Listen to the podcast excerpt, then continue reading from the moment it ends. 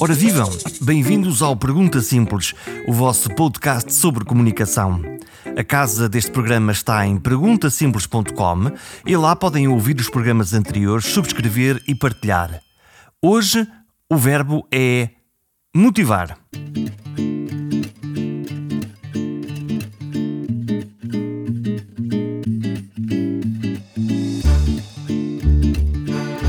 A motivação, um misto entre ter um motivo, uma causa e uma paixão. Motivar um grupo de pessoas ou motivarmos a nós mesmos é uma arte com muitos segredos. Saber o que queremos, sentir o que desejamos e enfrentar aquilo que nos mete medo.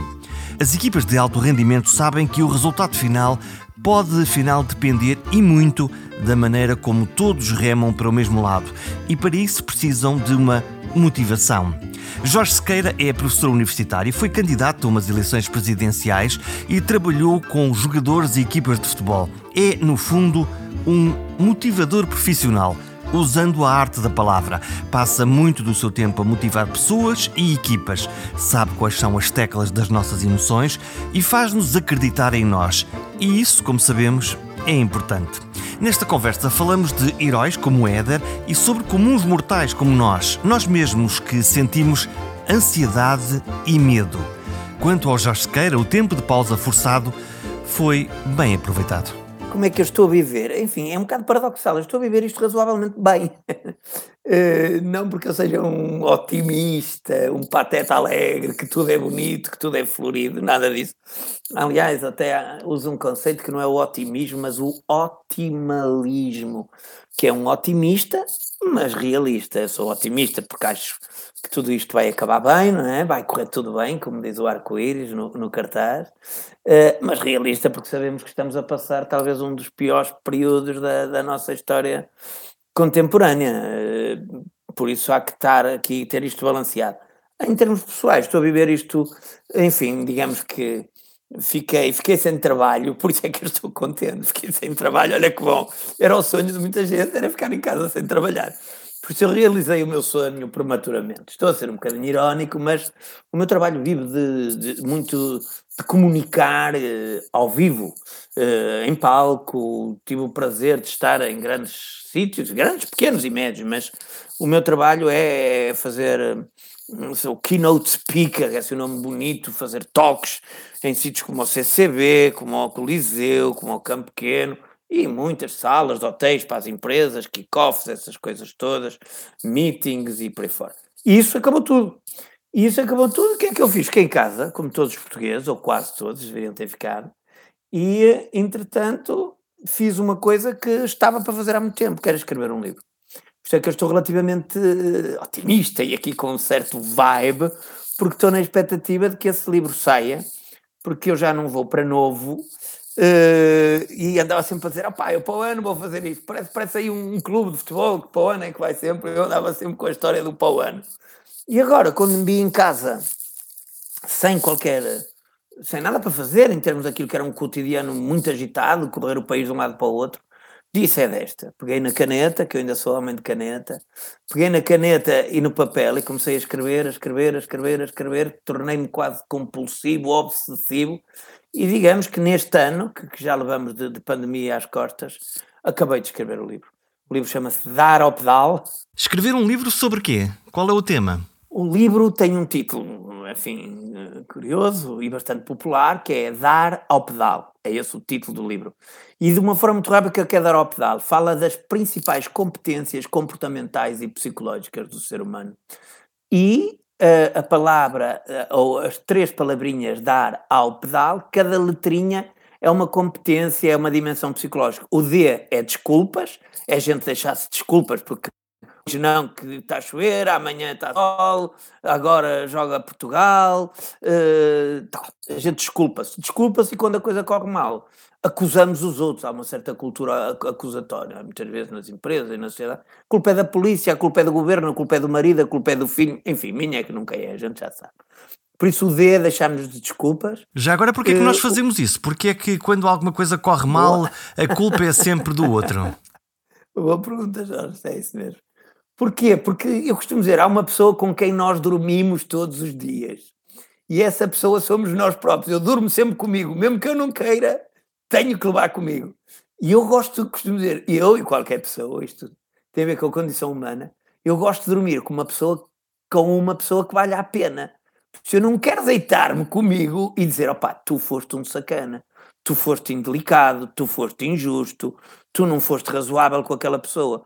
Por isso, se alguma coisa correu mal durante o meu dia, eu prefiro dizer que a culpa foi do meu chefe, que foi do meu colaborador, que foi do governo, que foi, que foi da empresa, por isso, assim, eu salvaguardo a minha autoestima. Mas nesse continuo... diálogo interno eh, que cada um de nós tem, quando, quando, quando vamos pomos a, a nossa uh, cabeça na almofada, uh, o, o, estar a encontrar essa desculpa é uma maneira uh, simpática de mentir a nós próprios? É uma grande aldrabice, é mesmo isso. Há que lhe dar o um nome. O Jorge, o Jorge estava a ser eufemista, simpático, mas eu vi que estava a sorrir. Exato, é uma aldrabice isso. Porque de facto não é verdade. Isto na psicologia, nós, damos um, nós na psicologia gostamos de dar nomes assim estranhos às coisas. Uh, e, e chama-se egoísmo atribucional. Nós atribuímos aos outros quando a coisa corre mal. E atribuímos a nós próprios quando, quando obtemos sucesso. De facto, isso é uma pequena aldrabice que surge, é um bug, é quase com um defeito que nós temos no cérebro. E, aqui, e há, muitos, há muitas pessoas que nos estão a ouvir que dizem assim: Ah, mas eu não sou assim, eu quando faço alguma coisa errada, eu até dou o braço a torcer e assumo as responsabilidades. Os outros é que são assim.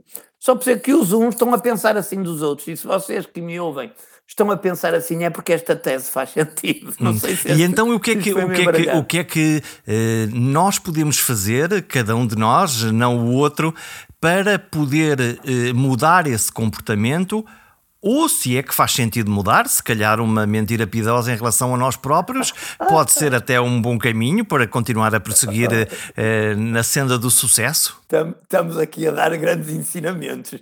Ou seja, se mentirem um bocadinho não há stress é, é, é, nós estamos, estamos em grande.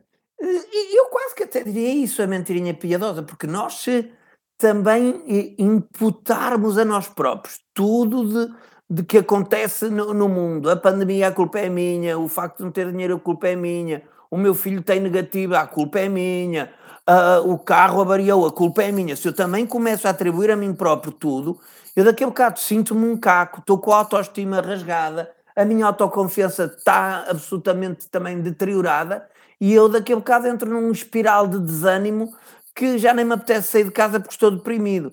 Claro que nós aqui temos que ter esta coisa relativamente bem balanceada. Temos que ter consciência de nós próprios, porque nós também atribuirmos aos outros tudo que de mal nos ocorre, nós não vamos fazer nada para mudar. E se visamos a excelência, a melhoria contínua, o progresso, a aprendizagem, temos que perceber que volta e meia fazemos a, a, cometemos erros. Eu costumo dizer que errar é humano. Assumir o erro é sobre-humano. Porque as pessoas raramente assumem o erro. O erro é sempre de alguém que está ao lado. Quem estiver à mão, ou quem estiver em cima, se for o chefe, ou quem estiver em baixo, se for o, o, o, colaborador. Por isso, esta questão das desculpas é algo que também consegue inquinar a nossa mente. E, e dentro daquilo que eu falava do livro, o D, desculpas, o A é quase a sua antítese, é o acreditar é a autoconfiança que é relevante. O R do dar é resiliência. O A, atenção, foco. Não nos perdemos. Eu se vou numa estrada e começo a olhar para o lado, se passa uma miúda na estrada, eu corro o risco de ter, de ter um acidente porque me distraí. É por isso temos de ter foco, quase como numa equipa de futebol. Se entretanto os jogadores estão a discutir com o árbitro, a equipa adversária pôs a bola na área e marcou o golo. E porquê é que perdemos o jogo? Não porque, não porque fomos fisicamente mais débeis, não porque não estivemos taticamente bem, mas porque, digamos, mentalmente não nos conseguimos focar e a outra equipa só precisou de marcar um gol para, para ganhar o, o jogo. Porquê? Porque nós estávamos distraídos, que é ao contrário do foco. Por isso há atenção e o objetivos. Objetivos.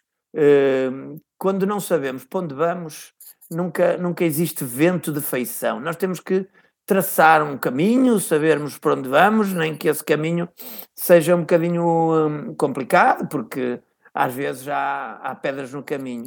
Dar, ah, e o pedal, depois, P positivo, é equipa, D determinação, A autónomos, termos autonomia, e o L liderança. Por isso temos aqui o dar ao pedal. Se nós otimizarmos todas estas dimensões, naturalmente conseguimos ser melhores pessoas, melhores melhores pais, melhores mães, melhores colaboradores, melhores líderes, melhores, melhores tudo, porque quando é, que este é a livro, nossa cabeça que comanda o corpo. Quando é que este livro uh, uh, chega ao prelo? Quando é que ele é público? É sim, e não, eu estou aqui, estamos aqui a fazer um compasso de espera, porque com a questão da pandemia, que, que também pôs isto tudo um bocadinho suspenso. Nenhum de nós vai às livrarias, conseguimos comprar online, mas é mais difícil. Exatamente, Jorge, é isso mesmo, é isso mesmo. Estamos aqui à procura, mas eu, eu sendo otimista, espero que isto saia entre a Páscoa e ali os Santos Populares. Muito bem, que é na altura da retoma. Falamos ah, da resiliência. Um, hoje o que sentimos todos, eh, muito eu pelo menos sinto, eh, e enquanto sociedade, é o que precisamos é quase de uma paciência infinita para conseguir eh, resistir àquilo que está a acontecer. Por um lado, à questão sanitária, mas por outro lado, nós estamos presos em nossa própria casa, o que à cabeça não deve fazer particularmente bem. Não, não, não. O homem não foi feito para estar preso, o homem é a mulher. Nós somos, até biologicamente, precisamos de movimento, precisamos de encontrar com pessoas, precisamos de apanhar chuva, precisamos de apanhar sol, uh, precisamos de vento na cara, precisamos de ouvir passarinhos, precisamos, precisamos de fugir aos cães que, que nos querem apanhar. O, o, o, o, movimento, não é? O livro Perpétuo Movimento. Uh, e nós precisamos de um perpétuo movimento, não só físico, uh, mas também mental. Por isso, isto é completamente contra a natura. Aliás, como nós sabemos, o pior que se pode fazer a uma pessoa, ou das coisas piores, é prendê-la. Tanto é que é o que fazemos aos criminosos e às pessoas que podem pôr em perigo eh, toda a sociedade, mandamos-las para o calabouço. E, e digamos, a, a, visualização de estarmos presos é sempre algo que nos, que, que nos deixa atormentados mentalmente.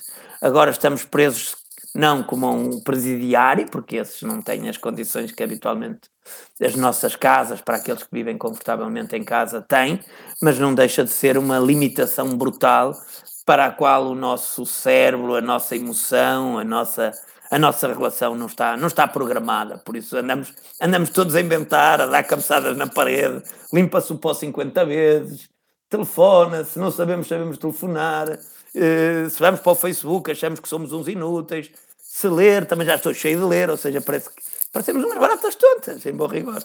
É isso que explica que nesta panela de pressão os diálogos em casa se podem, se possam tornar mais agrestes ou então a ausência de diálogos? É isso, Jorge, muito bem visto. Há, há uma expressão gira. Uma vez um amigo meu, eu perguntei a um amigo meu, então pá, como é que vai o casamento? Ele, ele tinha casado recentemente. E ele disse: opá, o casamento é fixe, é uma coisa que vale mesmo a pena. Agora, todos os dias. Ou seja, o que acontece é que pela primeira vez nós demos por ela, aqueles que são casados ou, ou que vivem com, com mulher ou com marido, pela primeira vez estamos casados ou namorados todos os dias, 24 horas por dia. Isso nunca nos tinha acontecido. A não ser na lua de mel, que é aquele período, como o nome indica, muito bonito, muito florido. E mesmo assim a lua de mel é uma boa começa a. Ai, eu não sabia que tu eras assim. Pois não, nunca estiveste comigo 24 horas, só ias jantar, só ias passear, ias ao cinema. E eu era uma maravilha nesses contextos. Agora temos que tomar decisões e temos que. Enfim, temos, eh, começamos a perceber que temos alguma divergência de opinião. Por isso, nós nunca tivemos tanto tempo com, com, com parceiro, seja quem, quem for, e com filhos, nunca tivemos. Por isso, o diálogo muitas vezes é agreste, muitas vezes Uh, o, o, parceiro é o, é o para-raios da nossa insatisfação. E, ou seja, nós estamos insatisfeitos porque não estamos a trabalhar, não estamos uh, felizes, porque não, não passeamos, porque não. Olha, porque não até, até do trabalho temos falta, até daquele chefe que nos dá cabo da cabeça, nós dizemos, é pá, fogo. Aquele gajo era mesmo fixe, ao menos eu podia discutir com alguém, agora estou aqui sozinho, tenho que falar para a parede. E, por isso eh, estamos, estamos mais suscetíveis, estamos mais sensíveis à disrupção, claro que estamos. Hoje estamos bombardeados permanentemente com um número de casos eh, crescente, com um número de mortes crescentes, a terceira onda. No início, em março, com poucos casos, ficamos todos muito assustados. Hoje, parece que é normal morrerem 200 pessoas. É normal porque de facto é o que acontece diariamente. Desensibilizamos-nos, deixamos de nos preocupar ou defendemos-nos? Boa questão, eh, é uma boa questão. E por colocar questões é, às vezes é mais importante do que, do que dar respostas, e neste caso, o, o que eu diria é que isto fez parte do nosso cotidiano. Uh, uh, uh, de facto fez, não, já não é novidade, já não é new. Notícias é quando é algo novo, e isso é que nos sobressalta. Já não é novo. Agora a gente, a, a, a dúvida é se foram 200, se foram 170, se foram 80, oscila ali em 10, por isso nós já não, não estamos propriamente.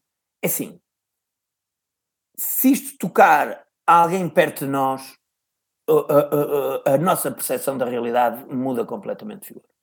Se foi um vizinho, aquele amigo que a gente estima, um familiar, aí o pânico, o alvoroço, o fechar a porta ou nem sequer vamos à janela, tem maior probabilidade de ocorrer. Enquanto isso não acontecer, nós protegemos. Uh, falo por mim, eu protejo-me. Eu saio de casa ao mínimo e acho que muitos portugueses o fazem. Mas é um fenómeno uh, mais distante. É um fenómeno mais distante porque nós já há um ano que vivemos com isto. No início, e já vimos também que estatisticamente isto mata de facto uma, um, um segmento da população, mais mesmo agora com os 200 mortos dia, isto incide mais com pessoas acima dos 75 anos. E e os, os, os, mais idosos estão, estão, estão protegidos pelos seus familiares, os lares, às vezes, os surtos que nós sabemos, e os idosos, os filhos e tudo dizem: ó oh, pai, ó oh, mãe, não saia de casa, não saia, não saia, não saia, não saia. Eu vou aí, deixo as coisas à porta, sai. É isso, e depois as pessoas, pronto, tem-se tem -se feito o que se pode, mas, mas de facto o Covid já não é novidade. Será novidade quando não tivermos Covid. Aí será a grande novidade. E aí será uma grande notícia. O Jorge passa a sua vida, agora há este tempo de pausa, passa a sua vida a inspirar os outros. Como é que se inspiram os outros? Podemos aprender, nós, os comuns mortais? Inspirar é só pôr ar para dentro. Eu agora inspirei, agora vou expirar. É sim, eu, eu, espero que me inspirem. Olha, os outros inspiram muito quando, quando dizem que o meu trabalho vale a pena. De facto, a minha atividade passa muito por essa dimensão inspiracional, muitas vezes mais motivação, autoconfiança, essas coisas. Uh, às vezes, casa de ferreiro, espeto de pau, inspira os outros e eu estou aqui cheio de sarilhos, mas, mas esse, esse é o meu trabalho, antes ou, ou depois da pandemia. De facto, as empresas em geral também o contexto desportivo, uh, futebol de alta competição, solicitam para trabalhar estas áreas mentais. A motivação, a autoconfiança, a liderança, a resiliência, tudo isto eu uh, naturalmente tento dar, tento dar uh, aquilo que a ciência me, me, me, permitiu beber, aquilo que a minha experiência me foi, me foi dando a, a, a conhecer e também em função das pessoas que tenho pela frente, porque não se motiva um, um jovem de 20 anos da mesma maneira que se motiva um CEO de uma empresa, um atleta que é internacional, ou digamos uma pessoa mais idosa que só tem que estar motivada, se calhar, só não, para ir à fisioterapia, é muito diferente. Que teclas são essas? Que teclas é que se podem tocar para motivar um grupo de pessoas que está ali à frente? Elas são comuns ou, apesar das temáticas serem diferentes, eh, nós temos, além dos prismas diferentes, as teclas são as mesmas? Eu acho que as teclas são as mesmas. Eh, por exemplo, para motivar, nós temos que saber quais são as necessidades que aquela pessoa tem. Por exemplo, uma equipa de futebol, se, se, se, se eu reparo que aquele atleta tem necessidade de um certo reconhecimento perante o grupo, olha, é nomeá-lo capitão, se ele tiver qualidades para isso. Se ele tem necessidade de, de, de, de exprimir o seu futebol a outro nível, se for convocado para a seleção, é motivador. Há outros que dizem: não, não, eu simplesmente quero é ir para o banco. Se eu for para o banco, porque eu sou júnior, nunca joguei numa equipa principal, só o facto de estar tentado ao lado de, daqueles, daqueles atletas que foram meus ídolos, para mim já é bom. Só ser convocado é espetacular. Por isso, nós temos. A, a, a motivação varia de pessoa para pessoa. Por exemplo, aquilo que eu ao Jorge podia lhe oferecer um livro, com certeza que o Jorge ia adorar, porque é um homem que lê muito, ia adorar. Uh, se, eu, se eu lhe desse uma gravata, se calhar o Jorge dizia, pá, já tenho gravatas que chegam, ainda por cima não uso muito, ou, ou, as que tenho já, já, já me sobram. Ah, mas o Jorge, o que é que o Jorge gosta mesmo? Gosta de música. Isso é que ele adora música, ele passa-se com música. E o que é que eu pego? Pego num CD dos ACDC e dou ao Jorge. Portanto, há uma, uma adequação àquilo que é um, o tema a que aquela audiência está disponível para poder absorver? Sim, mas também temos que saber surpreender. É como, como alguém dizia, uma mulher dizia: O meu marido é incrível, surpreende-me sempre da mesma maneira. Por isso nós não podemos surpreender. É, é, é, eu tive o prazer de conhecer dois homens suecos brilhantes, estão no top 10 dos melhores pensadores de estratégia empresarial no mundo. E ele dizia, dizia nunca te deixes surpreender, torna-te a surpresa. Por isso nós temos que ter a ousadia de tentar surpreender, porque para mais do mesmo não fazemos falta nenhuma. Ninguém nos quer ouvir, ninguém quer ouvir. Uh, se aquilo não tiver qualquer coisa de diferenciador, eu digo, então para que é que eu perdi o meu tempo? E o meu dinheiro, se for o caso, e a minha, a minha disponibilidade que podia estar a fazer outra coisa. Por isso, temos que surpreender, temos que ser ousados, temos que ir, temos que ir eh, mais longe, temos que procurar, digamos, algo que também seja útil para aquelas vidas, para aquelas pessoas, para aquela empresa, para aquela organização em, em, em particular.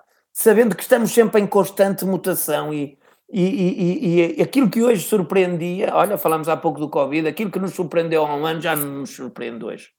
As surpresas, é como outro, não podemos surpreender sempre, sempre da mesma maneira. Por isso, nós temos, a única constante da vida é a mudança.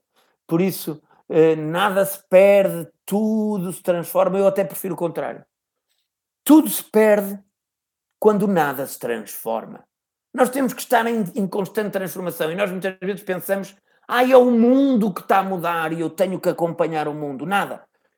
Eu é, o mundo sozinho não muda. Sou eu que mudo, é o Jorge, são os, são os, os amigos que nos ouvem. Nós, é que, nós muitas vezes vamos a reboque, temos que acompanhar a mudança. Eu acho que o ideal é que a mudança nos acompanhe a nós. Se nós tivermos. Olha, o Jorge está a fazer um podcast, poderia estar quieto e sossegado, está, está, está, está a provocar mudança, convidando pessoas para refletir acerca da vida que porventura vai tocar outras pessoas, que podem concordar ou não concordar, que depois até vão discutir, e já estamos aqui a dar o primeiro pimparote na mudança de qualquer coisa, na reflexão, que pode ter influência em casa das pessoas, na empresa, seja lá onde for. A partir daqui nós já não controlamos mais nada. E então, e porquê é que nós, sendo a mudança um facto da vida, quando ouvimos falar da mudança, um novo chefe, uma nova empresa, uma nova possibilidade, trememos que nem varas verdes e fechamos-nos no casulo para ver se a tempestade passa depressa. é verdade. Novo chefe. É verdade. Há aquela que às vezes é assim. Como é que tu sabes que fizeste as coisas bem na tua empresa? Como é que tu sabes que estás a, a ter um bom desempenho? Como é que eu sei? Quando o meu chefe não diz nada.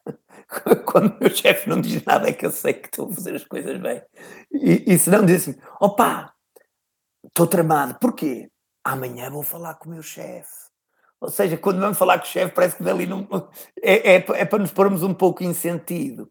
Mas esta questão que colocou, e bem, eh, nós, como é que, como é que, como é que nós, eh, perante, perante esta novidade, nós temos medo à mudança.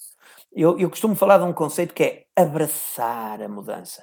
Porque nós não abraçamos a mudança, nós, de uma forma geral, rejeitamos a mudança. Ah, isso não é. Ou senão, o, o que é que nós fazemos? É quem é que é a favor da mudança? Vamos dedo no ar, até convido os nossos ouvintes a pôr dedo no ar. Quem é a favor da mudança? E toda a gente diz eu, eu, eu. Toda a gente acha que se deve mudar coisas.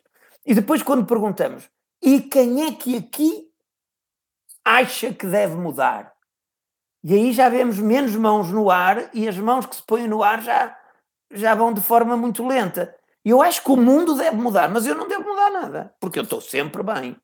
Por isso, nós, nós devemos abraçar a mudança, não a rejeitar. E, aliás, estes tempos pandémicos têm sido um enorme exemplo, nomeadamente ao nível das tecnologias, uh, que nós temos que abraçar, sob pena, olha, de não estarmos a ter esta conversa como estamos a ter hoje e, e, eu que seria uma pena, pelo menos para mim, que é um gosto estar, estar convosco.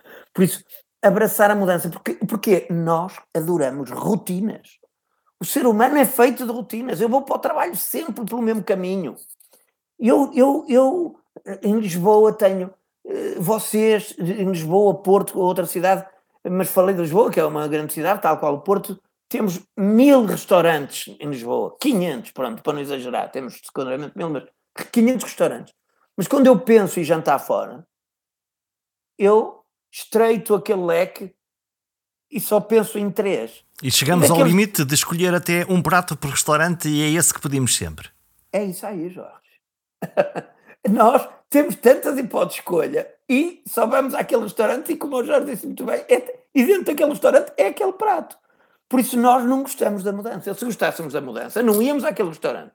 E se fôssemos até àquele restaurante, escolhíamos outro prato, mas não. Porque aquele prato tá, não falha. E aquele restaurante, o empregado já me conhece, já sabe de clube é que eu sou, já posso falar um bocadinho com ele de futebol. E se eu precisar de mais uma colher de arroz, ele, ele, antes que eu pedisse, ele já trouxe. E se for preciso ficar um bocadinho até mais tarde no restaurante, ele também não, não me fecha a porta. Nós adoramos hábitos. Ah, eu gosto de viajar, eu gosto de viajar, toda a gente que diz. Mas depois, para onde é que vais de férias? Muitas das vezes vamos sempre para o mesmo hotel e para o mesmo sítio, pá, porque a vida lá é confortável. Isto não é uma crítica as, porque é que nós temos rotinas? Porque as rotinas provaram funcionar. Nós não somos malucos, nós temos determinadas rotinas porque aquele caminho é o mais rápido para nos livrarmos do trânsito, aqueles amigos são os mais fixos porque não me dão cabo da cabeça, têm mais tolerância para as minhas macacadas. Por isso, é por isso que é, tudo que é mudar cria-nos o quê? Insegurança, incerteza, e também tem muito a ver com estes tempos pandémicos. E a incerteza corrói-nos a alma. Quando nós não conseguimos saber, prever o que é que vai acontecer no dia, dia seguinte, ficamos desbaratinados da cabeça. Ficamos inquietos, ansiosos, como o Jorge falou no início. Ansiosos. Ansiedade é o contrário da confiança. É uma certa inquietude. Ah, ah, o António Variações resumiu melhor do que ninguém o estado de ansiedade quando ele dizia: Estou bem, só onde não estou, porque eu só quero ir, tenho pressa de sair, Quero sentir ao chegar a ânsia de partir para não voltar. Vou continuar a procurar. Ele definiu bem a ansiedade. A ansiedade é inquietude. Só estou bem onde não estou. Quando chego a um sítio, eu disse, eu estava bem, era em casa. Quando estou em casa, eu devia estar era no café. Há uma inquietude mental, que é o que nos provoca também estes tempos. Como é que vai ser amanhã? Eu vou para o trabalho, o filho vai para a escola, a minha empresa vai continuar a existir, as pessoas vão me continuar a convidar para trabalhar, Uh, será que vou de férias? Vale a pena ter carro? Se eu não ando de carro, mais vale vendê-lo? Ando, ando, ando, ando de Uber, comecei mais em conta. Ou seja, começo a questionar tudo. E aqueles pilares que nós tínhamos como assentes na vida, hoje já há poucos pilares assentes na vida. O casamento de antes era para a vida toda. Aliás, é isso que se diz na cerimónia. Mas quando alguém jura fidelidade eterna no altar, há alguns amigos que cá atrás da igreja já, já, estão a rir, olha, para a vida toda, está bem, está. Há bocadinho falamos da questão da, e falamos agora mesmo, da questão da ansiedade e da relação com o chefe.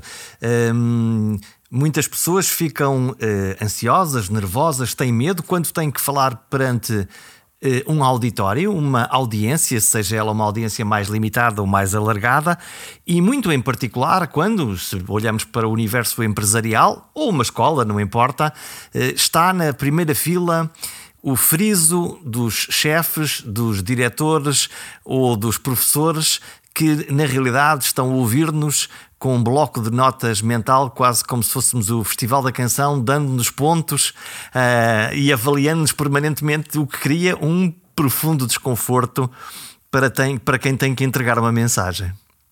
Ou não? Sem dúvida. Sim, sim, sim, Jorge, claramente. A ansiedade deteriora a performance. Isto, a ciência. Eu, se estiver ansioso, eu, eu faço as coisas pior. Eu, se calhar, até canto bem no, no, no, no chuveiro, porquê? Porque ninguém está a olhar para mim e aquilo o que sair saiu e está-se bem. Agora, se eu tivesse 20 pessoas no, no chuveiro, ainda devia ser pior, nem era por causa da minha voz, era por causa de tudo. era uma situação tremenda.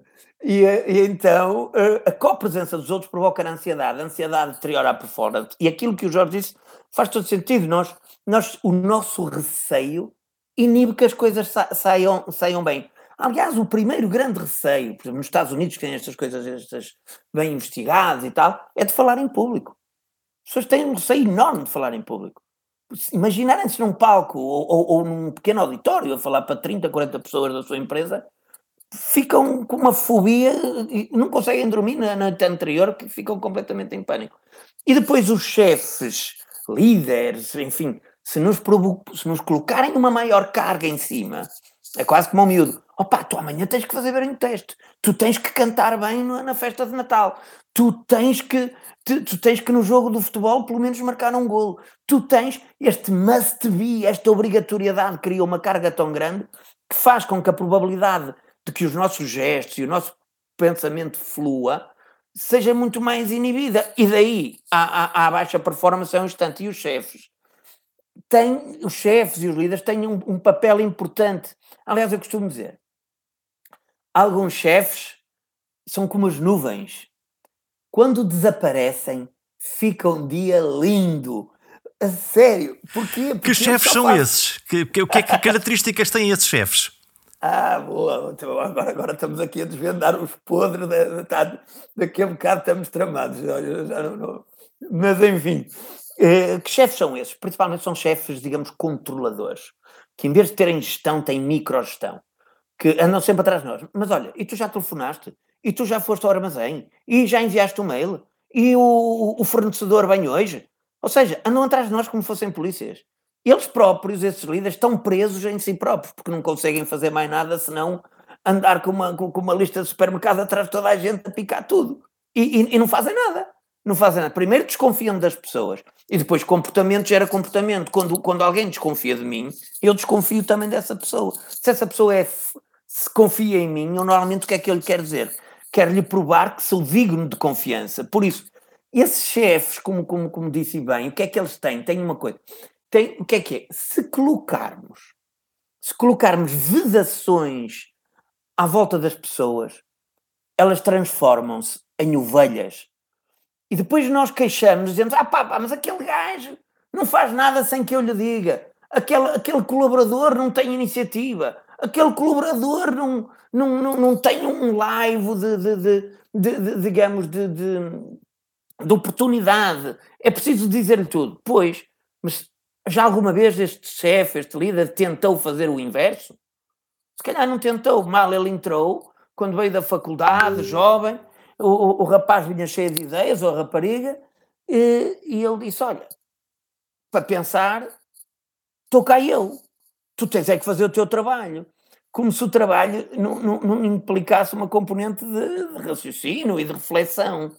Por isso, nós, nós o que temos que fazer enquanto líderes é dar aos nossos liderados, digamos, eh, vontade de estarem lá, de não estarem a olhar pela janela a pensar que a empresa da frente seria melhor para mim, uh, mas estar totalmente envolvido, chama-se motivação intrínseca, engage, que, que, estamos lá com gozo, como alguém diria, faz o que gostas e não trabalharás um único dia da tua vida. Então, e o que é que podemos dizer? Uh, vamos olhar para o outro lado, vamos olhar para o chefe ideal ou para o líder ideal.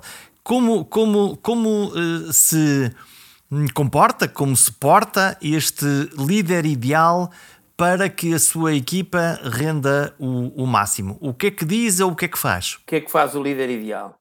Fantástico. Uh, o líder ideal, eu digo há sempre dois tipos. Isto da liderança, a liderança não é uma questão moderna, é uma questão eterna. Como o Picasso disse uma vez, cansei-me de ser moderno, quero ser eterno. E a liderança é uma questão interna. Fala-se liderança desde o tempo de Jesus Cristo até aos nossos dias, o Trump, o Bolsonaro, os bons, os maus, essas coisas todas. E eu digo sempre, há dois tipos de liderança, a boa e a má. É quase como o vinho. Ai, mas este tem uns taninos, este tem... ou é bom ou é mau. Resume lá isto, porque senão começa tudo ali num delírio sobre a vida. E eu, as lideranças boas são aquelas que fazem o quê? Pensemos todos enquanto colaboradores de uma organização ou de uma associação fora da, do nosso trabalho. Se eu vou mais longe do que iria sozinho, se eu vou mais longe com aquela pessoa do que iria sozinho, é porque aquela pessoa é bom líder.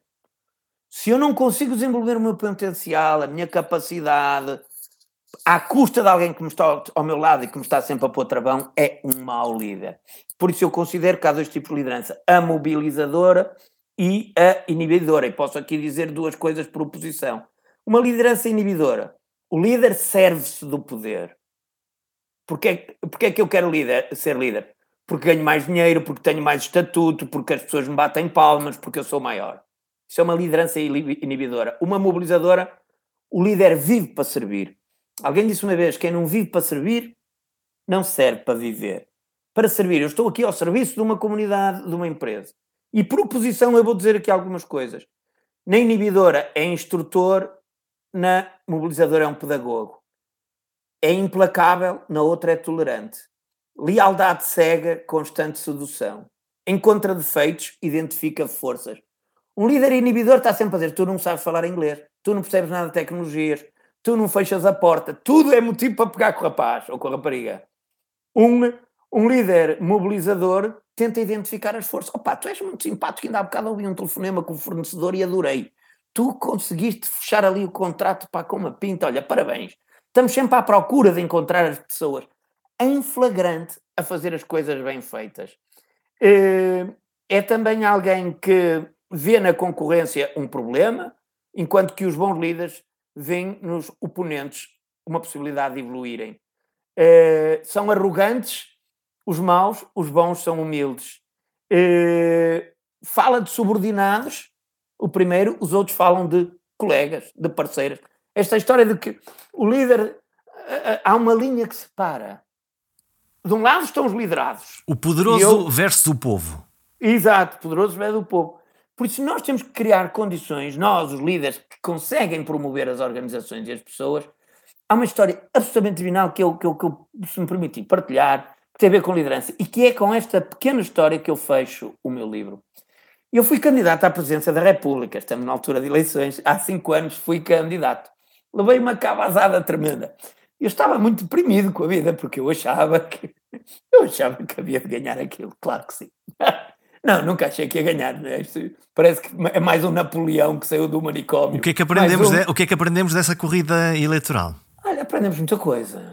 Eu gostei, gostei. Na altura, se me dissessem no dia seguinte se eu devia me ter metido naquilo, eu dizia, pá, tinha sido o maior erro da minha vida. Fiquei com receio que as pessoas me achassem um, um pateta, que até em termos profissionais ficasse um bocado descredibilizado, que deixassem de me convidar para fazer coisas. Uh, aprendi que comunicar é muito importante. Não basta ter boas ideias, e não estou a dizer que as minhas ideias eram boas, mas comunicar é essencial. Às vezes, eu pensava que nas entrevistas era importante dizer sempre qualquer coisa diferente. Até que uma vez alguém de um canal televisivo me disse: Não, não, pá, tu deves é dizer sempre a mesma coisa. Eu, fogo! Mas eu acho uma seca, está sempre a dizer a mesma coisa. Ele, não, tens que repetir isso 20 vezes. É criar a consistência no discurso e meter Exato. a cassete e depois para, para que a mensagem passe. Exato. Disto percebe o Jorge que é jornalista, exatamente. Mas eu não, eu era um anjinho. Eu, eu, cada entrevista aqui dizia coisas diferentes. Não que me contrariasse, mas tentava ter uma narrativa falava de educação, falava de justiça, falava, falava do, do emprego, enfim, de outras coisas.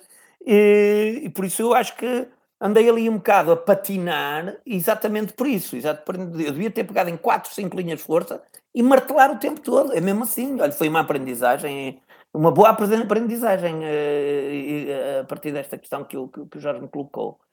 Mas então eu a seguir, opa, depois eu quando entreguei as assinaturas no Tribunal Constitucional, eu pensei que eu pensei que aquilo acabava ali.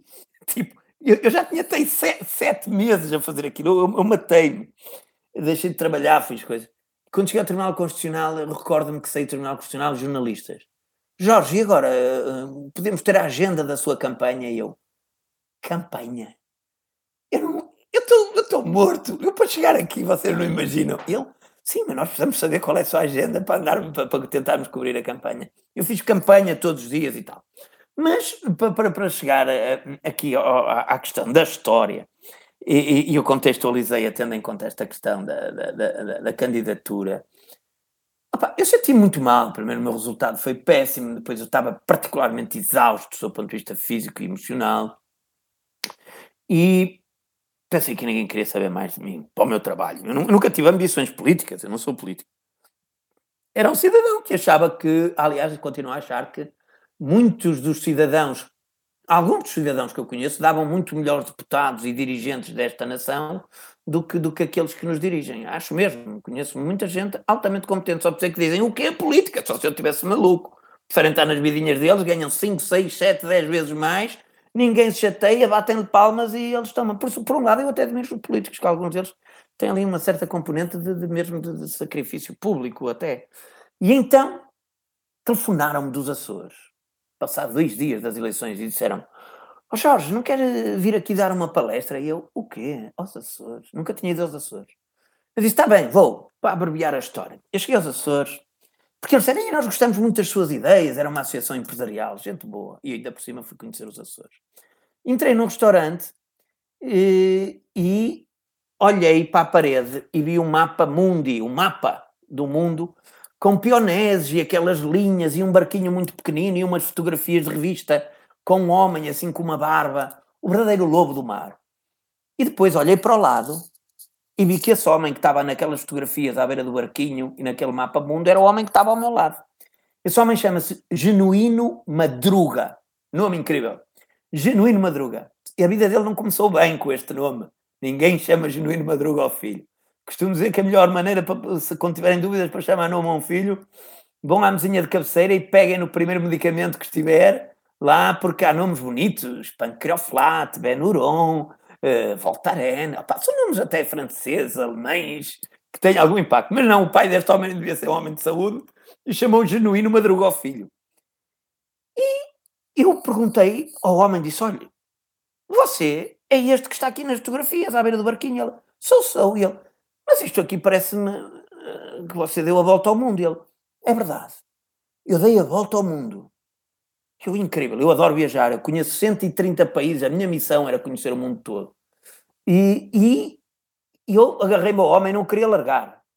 Porque eu queria que ele me contasse as perpécias todas. E ele disse, eu, eu fiz isso. Ele, muito humilde. Eu fiz isso e fiz, e fiz a volta ao mundo num navio solitário. Só eu e o mar. Fui o primeiro português. E fantástico. Eu, mas olha, tem ali outra linha, uma linha vermelha e tem outra verde. No mapa, e ele, é, essa verde foi a segunda volta ao mundo que eu dei. no navio solitário. Oh, amigo, você é maluco, mas disse aquilo com admiração. Porque. E entretanto, uma senhora, isto tem tudo a ver com liderança, com comunicação. E, uma senhora muito querida, entretanto, chegou à minha beira e disse: Olha, pode sentar, que já tem mesa. E acompanhou-me à mesa. A senhora era brasileira, chama-se Isabel. Eu andei-lhe a trocar o nome ao longo de muito tempo. Agora, finalmente, a verdade sobre a, a, essa história. E a Isabel, ui, uma mulher super, super simpática. E eu vi logo que ela, enfim, no mínimo era namorada do genuíno Madruga, que era o dono do restaurante um restaurante modesto, à beira-mar, e eu, a determinada altura, disse-lhe: oh, Isabel, e então como é que vocês se conheceram? Ah, Jorge, ele, ele foi numa ilha, no seu barquinho, olha, a gente se. A gente se namorou, olha, casou, faz 14 anos, a gente está aqui nos Açores. Temos uma filha, se chama Bárbara, blá, blá, blá, está tudo bonito, tudo feliz. E eu, maravilha. E eu perguntei, oh, Isabel, você não tem receio que esse lobo do mar um dia se atire novamente para o oceano na sua casquinha de nós e não se encante por uma sereia que por lá passe? Esta é pergunta. Ela era encantadora. E enquanto contemplava o oceano e, e o prado maravilhoso dos Açores, das, das vaquinhas felizes, ela vira-se para mim e disse: Sabe, Jorge, o que segura o boi não é a cerca, é o pasto.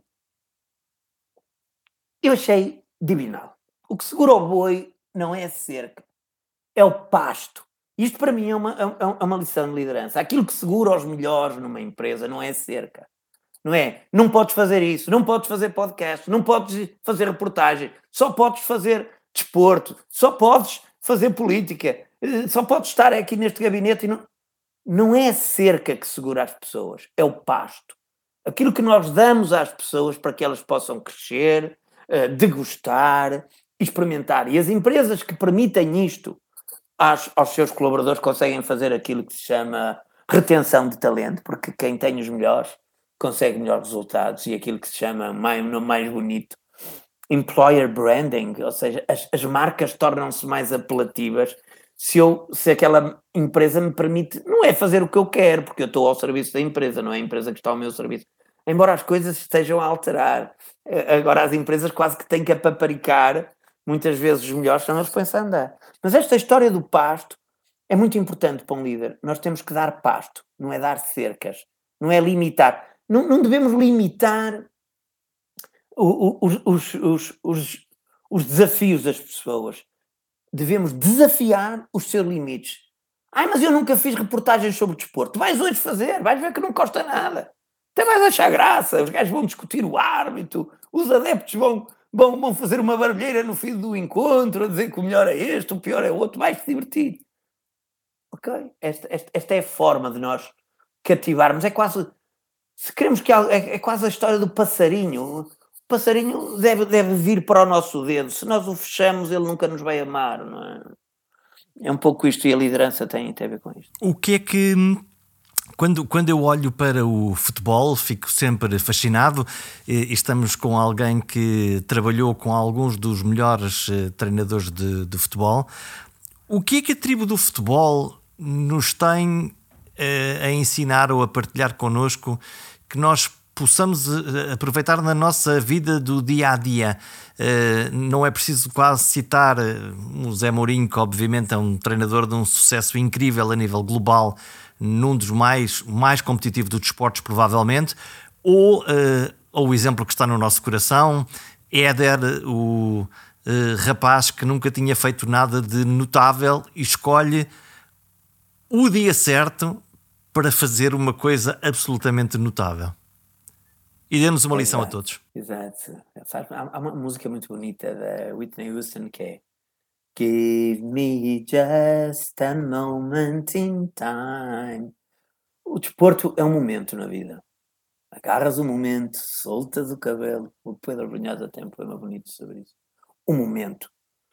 O desporto tem esta, esta, esta, esta particularidade. É um momento. Enquanto que, imaginem que esta entrevista estava a ser uma desgraça, eu se calhar podia dizer ao Jorge, podias-me fazer o favor de gravar isto outra vez, pá, aquilo, aquilo, eu, eu disse lá muitas asneiras, e o Jorge, como é uma pessoa simpática, era capaz de dizer, está bem, pá, a gente amanhã volta a fazer isso. No futebol, não. Se eu falhar o penalti, não, o árbitro não me deixa marcar outra vez. Eu não posso dizer, oh, senhor árbitro, estava a brincar, pá. Foi, era para ver, se, para ver se não estava distraído. Também sempre com esse apito na boca, piu, piu, piu. Pensei que isto é um carnaval. Nada disso. Temos um momento. E esse momento tem que ser vivido com, com muitas e, e, é uma metáfora da vida, o desporto. Porque nós na vida, a bola também vai à trave. Eu estava quase a conseguir aquele emprego e caramba, perdi para outro colega. Foi por um bocadinho. Eu já tinha passado três fases, mas, como eu costumo dizer, a vida tem fases. Ou fases ou não fases. E no futebol temos mesmo que fazer, sou pena de no dia seguinte sermos amados ou crucificados. É muito, digamos, esquizofrénico, quase, é patológico o desporto, porque hoje, se ele, se ele marcou o golo, é o herói, toda a gente o adora, toda a gente quer tirar fotografias com ele, autógrafos, ele até tem que fugir. Esse mesmo atleta, se falhar um golo no último minuto, pá, só não o matamos porque temos uma pistola na mão, entre aspas, obviamente. Dizemos que o gajo é um nabo, ganha milhões e faz uma asneirada daquela, até eu marcava aquele golo. É o fenómeno do até eu marcava. Por isso, no, o futebol tem muita analogia com o cotidiano, é a bola que vai à trave. É o levarmos um vermelho. Eu gosto tanto daquela rapariga, eh, ando ali pai, há três meses atrás dela, já lhe mandei uma mensagem, já lhe entreguei uma flor, já sei, já a convidei para, para jantar e ela assim na altura diz-me, não, não, não, não, não te acho piadinha nenhuma, tu és uma seca.